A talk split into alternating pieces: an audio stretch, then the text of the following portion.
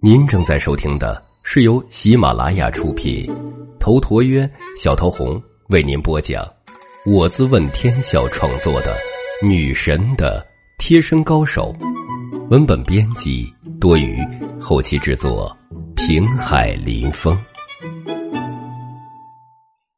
第二十七集，美女杀手的剑。独眼儿顿时喝着血，吐出了一口牙齿来。这一番暴打，独眼儿好半晌才回过神儿来。这个奇耻大辱让他发疯发狂，可是却又无可奈何。他仇恨的看向陈阳，咬牙道：“姓陈的杂碎，我道你聪明无比，原来也是个愚蠢的东西。老子，老子今天来就是让你打的，你等着吧。”我杨师叔已经师出有名，他不会放过你。陈阳的确是有火呀，他本来就是火爆的脾气性格，今日好事被这独眼打扰，这是其一。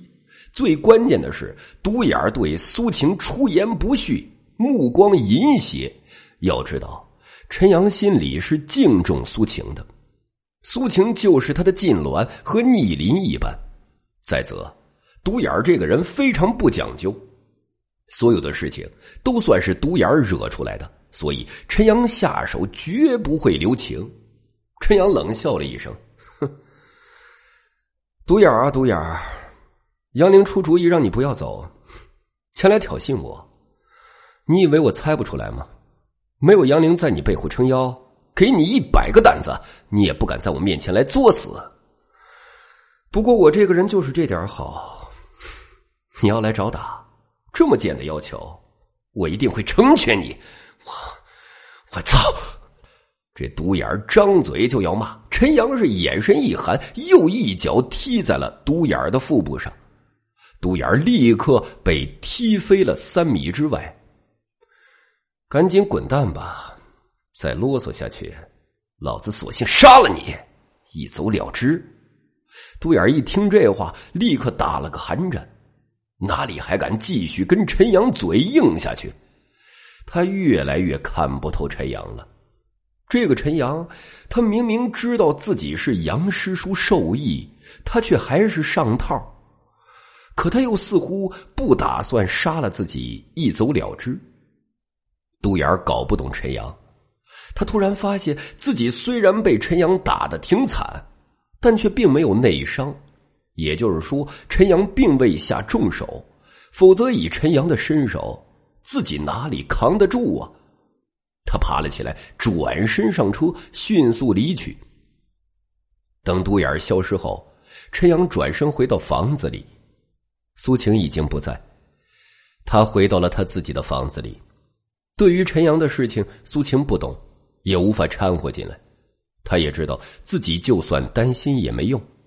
更何况，这时候他已经清醒过来，决定了要疏远陈阳。陈阳暗叹了一声：“嗨，大好的机会被自己错过了，可恨的独眼啊，坏老子好事儿！”且说此时，独眼开着他的车行驶在寂静的夜里，这是一条林荫道路，林荫道路里路灯明亮。这里的探头全部都已经出现了故障，人为的。而道路的尽头处，一名黑衣劲装的少女静静的立着。这少女长发飘飘，怀中抱了一口清风剑，她的打扮就像是古装戏里的美丽女杀手。她就如静夜里的幽莲，与这夜晚仿佛融为了一体。独眼的车开的并不算太快，他突然就看见了这女子拦住了去路。她是个老手，当然知道这个女人突然出现是针对自己的，一股猛烈的危机感涌上了心头。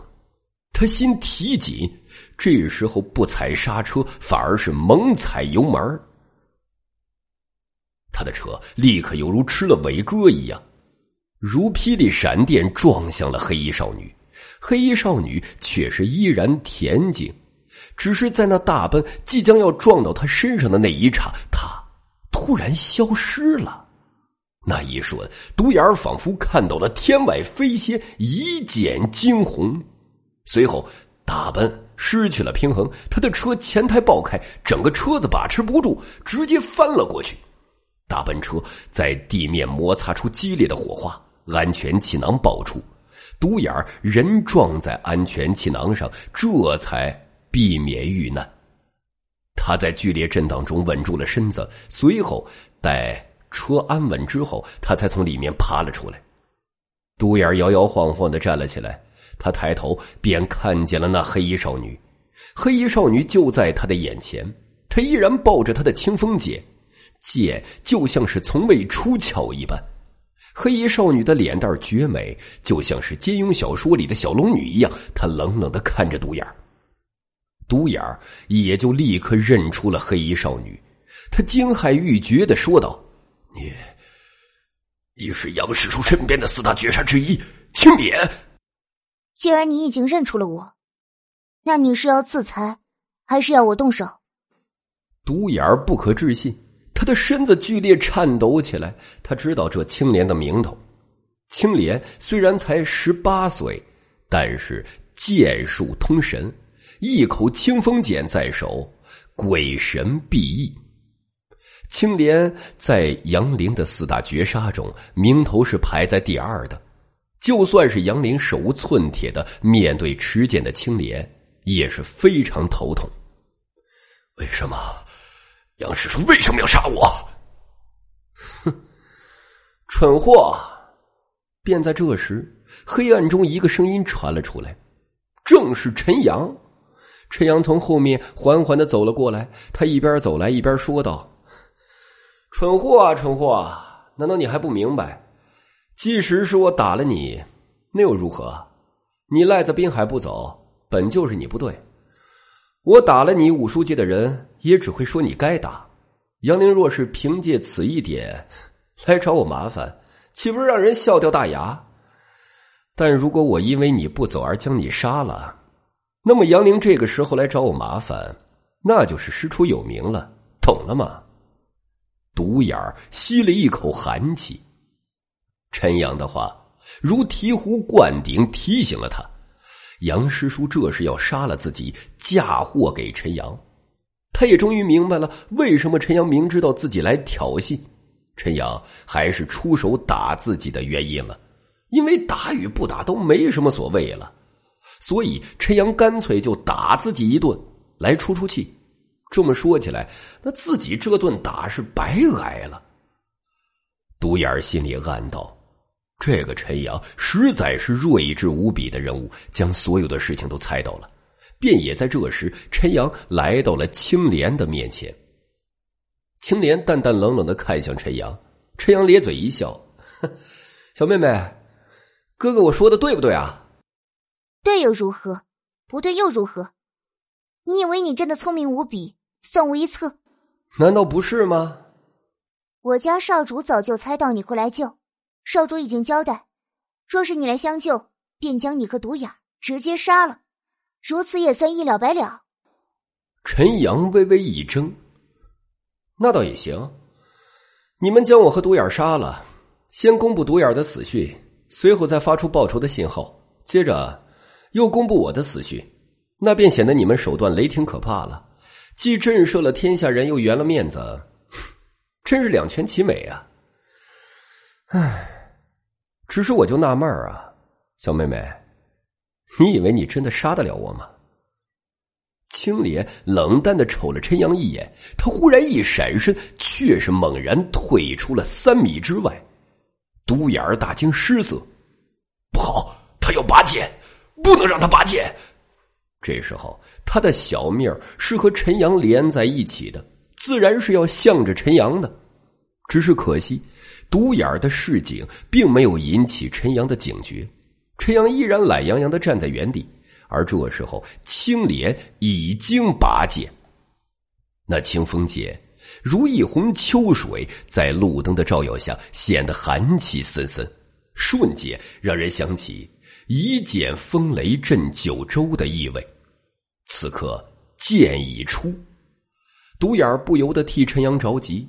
陈阳无所谓的说道：“他拔剑就拔剑呗，难道你独眼能看出来的事情，我看不出来呀？”独眼不由得语塞。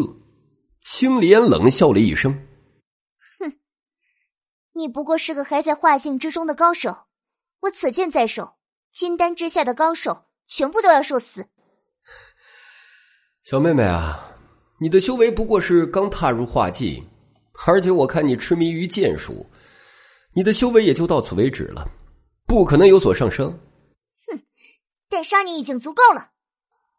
哼，要是你杀不了我，你就来做我小老婆怎么样？找死！青莲眼中绽出寒光，他突然之间就动了，踏前一步，地面立刻产生龟壳一般的裂纹。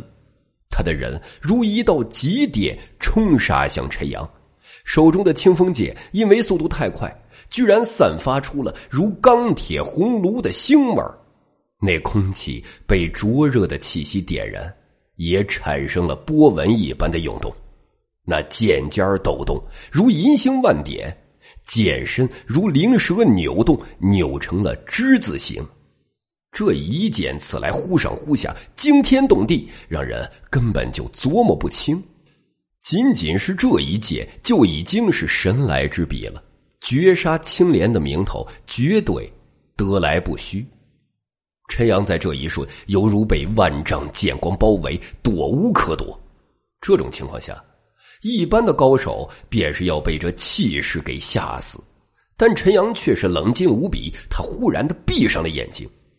这一刹那，所有的剑意还有气势全部消失。他准确无比的感受到这一剑是要刺杀向他的咽喉，于是，在紧急中，他忽然脖子一缩，便是将这神来之剑避开了。与此同时，他的五根手指准确无比的搭向了清风剑的剑身，只要一搭上去，陈阳五指就要爆发出他独门的天玄劲力。那一股爆发力能瞬间将清风剑崩成几截。陈阳这简单的一缩头一出手，已经展示出他非凡的身手。不过，青莲剑术天下无双，却并不是这么好解决的。在一剑落空的瞬间，青莲就意识到了不妙，所以就在陈阳五指搭上去的刹那，他剑身猛然旋转，顿时陈阳就。察觉到了危险，他若执意要搭上去，五指立刻会被齐齐的斩断。陈阳被迫收手，身子弯腰射弓，窜向了青莲的肋下，近战夺剑。面对青莲的凌厉剑锋，陈阳反而是节节进攻。青莲急速后退，一寸长一寸强，如何能让陈阳近身呢？剑势上扬，忽然双手握剑，猛烈下劈。这一剑居然有迎风一刀斩的意味，便是要将敌人来一个开肠破肚。本集已经播讲完毕，感谢您的收听。喜欢请订阅此专辑，更多精彩内容，喜马拉雅搜索“头陀渊讲故事”。谢谢。